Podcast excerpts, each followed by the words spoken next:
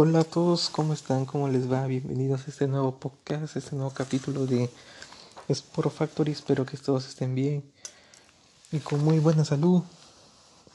Bueno, empecemos por lo que pasó en la Liga de España porque el Barcelona visitaba Balaídos, iba a Balaídos para enfrentarse al Celta de Vigo. El juez del partido pitó y las acciones sucedieron. Luis Suárez fue el que inauguraría el marcador lo pondría 1-0 arriba al Fútbol Club Barcelona, pero el Celta de Vigo lograría concretar el empate gracias a un tanto de Smolov. Minutos después, el, el Barça lograría volver a estar 2-1 arriba gracias a que Luis Suárez volvería a marcar y así concretar su doblete.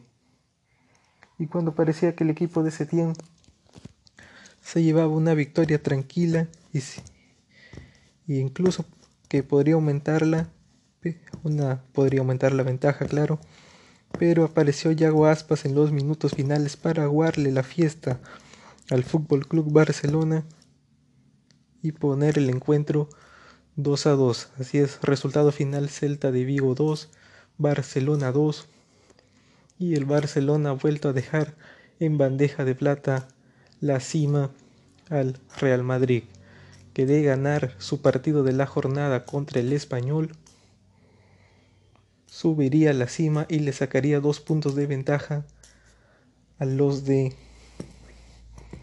a los de Setien.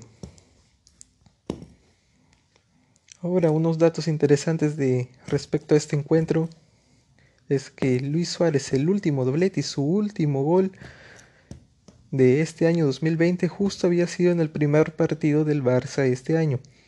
En el, clásico en el derby catalán Barcelona-Español, el partido terminaría 2-2 y Luis Suárez fue el que anotaría los dos tantos para el Barcelona. Desde entonces el uruguayo, el pistolero, no ha vuelto a marcar hasta el día de hoy en su enfrentamiento contra el Celta. Cabe resaltar que el Barcelona presenta una mala racha visitando Balaídos porque ya lleva seis encuentros sin ganarle al Celta de Vigo en su cancha. Esta temporada, esta mala racha empezó en la temporada 2015-2016, donde el equipo de Luis Enrique en ese momento perdería 4-1 en Balaídos. De su siguiente encuentro en cancha del Celta fue por la temporada 2016-2017. Ahí el equipo del Celta ganaría 4 por 3. Su siguiente encuentro en Balaídos fue en el, año 2018 por el partido de ida de octavos de final de Copa del Rey. Ahí el Celta y Barcelona en Balaídos empatarían 1 a 1. Y, por ese, y también por la temporada 2017-2018 se encontraron por liga y en cancha del Celta empatarían 2 a 2. En la temporada 2018-2019, el Barcelona en su visita a Balaídos para enfrentar al Celta cayó dos tantos a cero. Y en este último partido por la temporada 2019-2020, el equipo de, de Celta y Barcelona en esta ocasión el Barcelona dirigido por Luis por, por Quique Setién empataría 2 a 2. Ahora bueno, el Barcelona tendrá que esperar a ver si conserva esa punta o se la dejará en bandeja de plata al Real Madrid. De hecho ya se la dejó en bandeja de plata, solo el Madrid solo, solo tiene que aprovechar. Y la verdad este Barcelona a diferencia del Real Madrid, no se lo ve muy seguro, presenta más dudas que certezas, no tiene un juego que enamore, no tiene un juego que guste, mucha posesión de pelota, es cierto, pero de nada le sirve tener la pelota porque le cuesta generar ataque, le cuesta llegar al arco e incluso sacar los remates. Es un equipo muy flojo, se ha vuelto muy débil. y con Quique Setién no ha cambiado la, no ha cambiado la situación. De hecho, este Barcelona no se parece, no se diferencia mucho al, al Barcelona de Valverde. Ambos equipos muy flojos que a pesar de tener la posesión de la pelota bastante, no le es suficiente y no logran concretar una buena definición a la hora del ataque. Ahora, Quique Setién, a ver, en su debut contra el Granada, cuando terminó el partido, que muchos culés estaban ilusionados. Y no lo van a negar. Muchos culés estaban ilusionados por la cuestión del más del 90% de posesión, por esa cuestión de los 1005 pases. Ok, ya está ahí todo. Era un gusto, pero pero la gente la gente se tenía que dar cuenta de algo y es que en el debut de Quique Setién, a ver, es cierto, más de mil pases, más de 80% de posesión de balón, pero te enfrentas a un rival como el Granada. El Barcelona en ese, en ese momento en el debut de Setién se enfrentó a un rival como el Granada, que en España ni siquiera es de los muy grandes, ni siquiera es de los grandes. Ya. Y a ver, tienes esas estadísticas de mucha posición de pelota, más de mil pases, y apenas el, el Barcelona le pudo ganar 1 a 0. Eso ya era señal de que tal vez la era Setién no iba a tener mucho fruto. Y bueno, lo que se le pide al Barcelona es que si no va a ser un equipo que ya no que ya juegue bien, que enamore con tocando el balón, por lo menos que se convierta en un club con naturaleza luchadora, que tenga más coraje, más pasión, que sienta la camiseta. Es lo que se le pide a los jugadores del club. Pero, como digo, todo en ese club puede decirse que está pasando por una, una especie de desastre. El entrenador no se ve muy seguro. Hay jugadores que tampoco se sienten seguros. Y bueno, el Barcelona necesitará de un milagro, necesitará de suerte para salir campeón de liga, de la Liga Santander. El Barcelona que empezó la temporada con el objetivo de lograr el tricampeonato liguero, la novena en 12 años y la liga número 27 en la historia del club. Pero parece que no se va a realizar. De ganar el Madrid su partido de la jornada al español, el equipo de Zidane dependerá de sí mismo para lograr alzar el campeonato de Primera División de España. Como sea, la Liga Santander está encendida, todavía no se sabe qué va a pasar del todo, pero el Madrid ha vuelto muy seguro, más contundente, y si sigue así probablemente se lleve el campeonato. Y al Barcelona parece no tener muchas esperanzas, y, y yo no lo veo campeón. Personalmente yo no lo veo campeón. Pero bueno, esto es fútbol, ¿no? ya veremos qué pasa. A veces, como dicen por ahí, el fútbol es una novela, es una película, es una serie. Pero desde mi punto de vista personal, el, el Real Madrid tiene más pinta para campeonar la Liga de España. Bueno, ya veremos qué nos prepara fútbol más adelante con estos dos equipos en la Liga Española. Pero, como digo, el Barcelona sigue sin convencer y que no le sorprenda si el Napoli lo elimina en octavos de final de la Champions League. Porque este Barcelona, como digo, es muy débil, le cuesta crear juego y ya no es un equipo amenazante es la realidad y ojalá que con el tiempo mejore este club que históricamente podría considerarse como un grande en el fútbol mundial.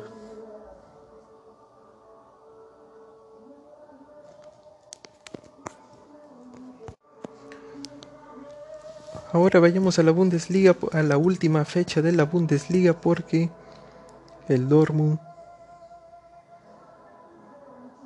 lo que bien inició el Dortmund que jugó su primera jornada de la Bundesliga y ganó por goleada 5 a 1 pero terminó la última fecha en el Signal Iduna Par y los resultados no fueron muy buenos. El rival de las abejas asesinas era el Hoffenheim y lograría masacrar al Dortmund en su propio estadio gracias a un póker de su estrella, la estrella del equipo, Kramaric. Un Borussia Dortmund que trató de competir lo más que pudo, pero la hegemonía del Bayern, sus jugadores, su talento, su juego, pudo más. Y bueno, el, el Dortmund ya no tenía chances ya hace un par de fechas. Y por lo menos buscaba cerrar la Bundesliga de una manera satisfactoria con algún triunfo. Pero eso no se le dio porque el Hoffenheim junto con Kramaric se metieron a su estadio y le anotaron 4. 0 para el Dortmund.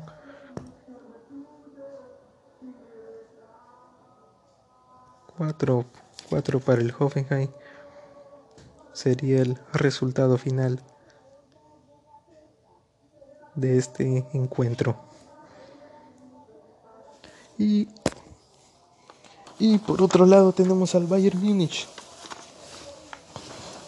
Así es, tenemos a un Bayern Múnich que lo que mal inició, bien acabó.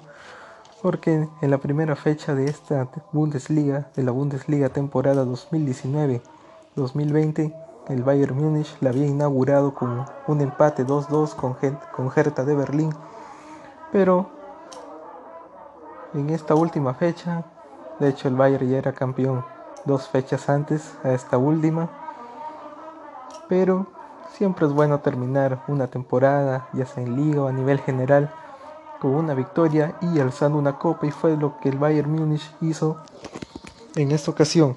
Los bávaros visitaron a Wolfsburgo con la intención de terminar la Bundesliga con un triunfo más, con una sonrisa más y lo lograría. El, el marcador sería una goleada. ¿Y por qué? Bueno, porque Kingsley Coman anotaría el primer tanto de este encuentro. Minutos después, Coin Sainz pondría el 2 a 0. Instantes después, aparecería el polaco, el máximo goleador extranjero en la historia de la Bundesliga, Robert Lewandowski, para ponerle cifra de goleada al partido 3 a 0 y para añadir para añadirse a esta fiesta apareció Thomas Müller y puso el cuarto tanto del encuentro. En esta última fecha el Bayern Múnich recibió el trofeo de la Bundesliga, las medallas para sus jugadores, logró alzar el título y extender aún más su hegemonía por los torneos alemanes. Increíble lo que ha logrado el Bayern Múnich en los últimos años. Parece no tener competencia exactamente.